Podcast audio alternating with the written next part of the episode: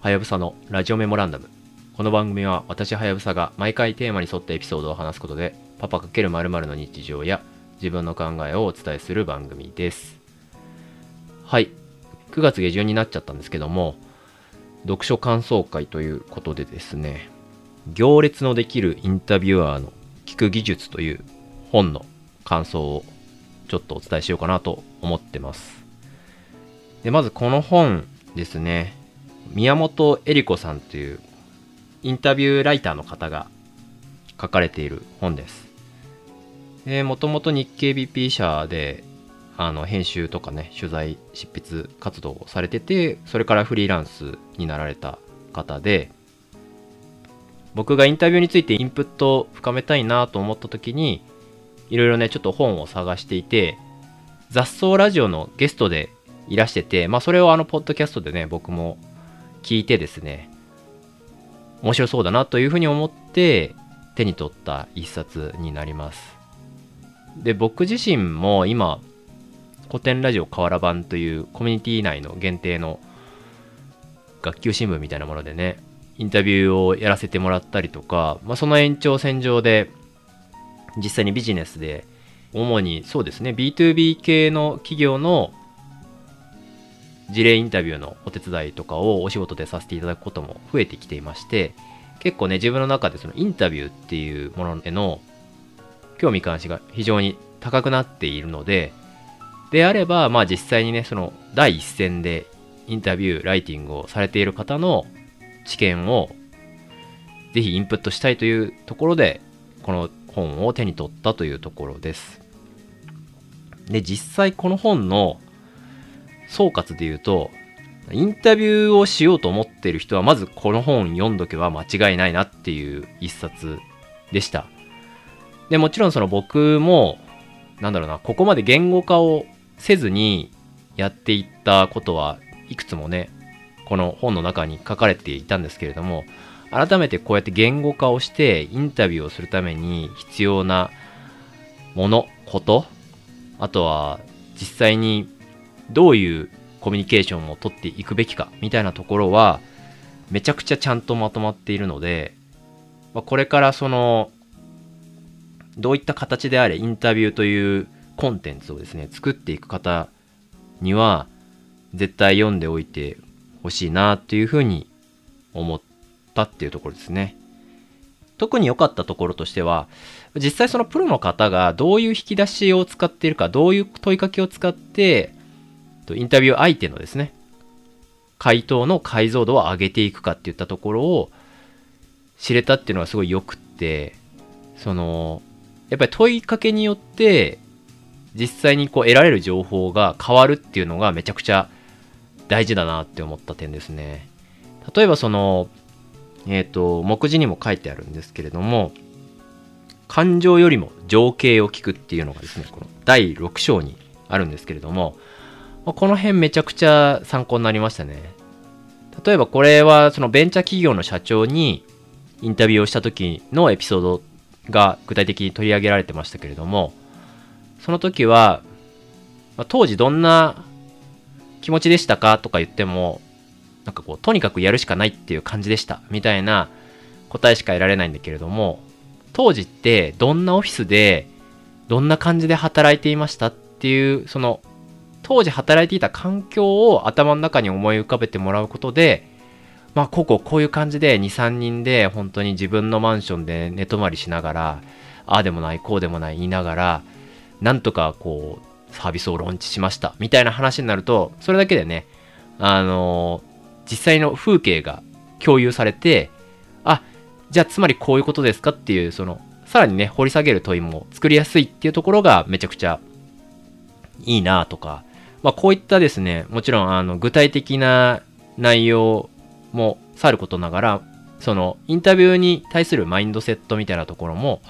きっちりとですね、書かれていて、基本的にはやっぱり相手ありきのインタビューなので、まあ、自分の中に答えをあまり持ちすぎずに、まあ、きっちりですね、まあ、仮説は持ちつ仮説は持ちつつもしっかりその相手に問いを投げることによってその投げ返されたものをしっかり受け止める。でそれを前提としてさらに掘り下げたりとか、えー、もしくは、事前に調べた情報とか、さっき聞いた質問の回答と、こう、リンクする部分があれば、それをつなげて、こあ、こういうところ、つながってますね、みたいな話をしていったりとか、まあ、あとは、その回答を踏まえて、あ、それって今の授業でもどうやって活用してるんですか？みたいな、こう話を次の展開に持っていったりですとか、あとは、この経験を昔の自分に伝えるとしたら、みたいなところでの、まあ、渡すみたいな、そういうですね、具体的なその問いかけをする、その回答をもらう、その回答をもらって、さらに次の問いかけをどうつなげていくことで、よりその人のテーマに対するアウトプットを引き出せるか、みたいなところをしっかりですね、あの、まとめてくださっていたのは、めちゃくちゃ参考になりました。なのでですね、これを、あの、僕も今後のインタビューで、ぜひともですね、活用していきたいなというふうに思っています。このね、質問せずに本音を引き出すみたいなところの第6章でですね、この掘る、つなげる、転がす、渡すみたいな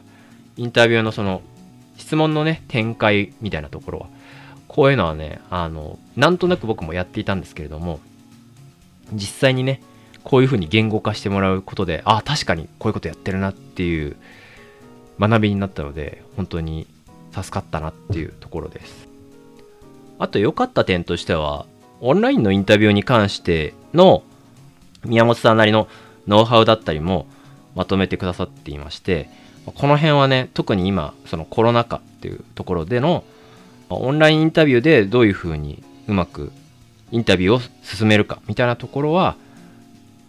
これもね、あの、実際にオフラインと違うんだから、やっぱりオンライン難しいよね、みたいな。オフラインと違ってオンライン難しいよね、みたいな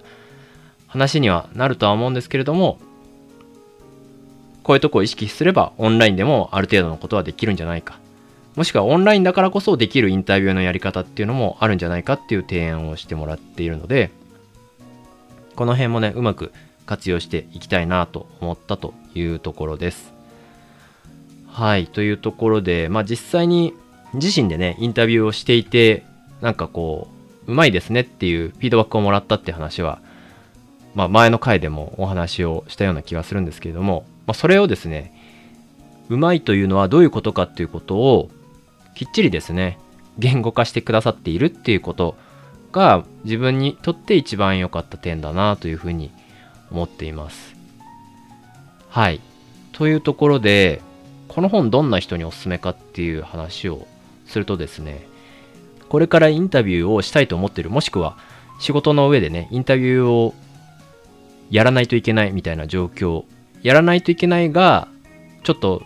インタビューのことよく分かっていないっていうそういう人にとってはですね、このインタビューのいろはをギュッとこうまとめた一冊になっているので、基本的にこの本を読んでおけば、この本を読んでインタビューを進めていけば、一定以上のクオリティが担保できるんじゃないかなというふうに思いました。で、もちろんこのね、宮本さんご自身も書かれているんですけれども、やっぱりその、答えとかね、その、イメージをあんまり膨らませすぎるとですね、そのバイアスがかかっちゃうみたいなところがあるのでやはりそのちゃんと聞いて、まあ、そこからそのある程度の脱線を恐れず逆にねこれインタビューのライブ感を楽しみましょうって言ったニュアンスのことが書かれていたのはすごい僕も同意でやっぱりそうやってこう話が転がっていった先にしか得られないその人ならではの情報っていうのは誰にとっても必ずあると思うので僕はね、やっぱりそういったところをできるだけ取り出せるように、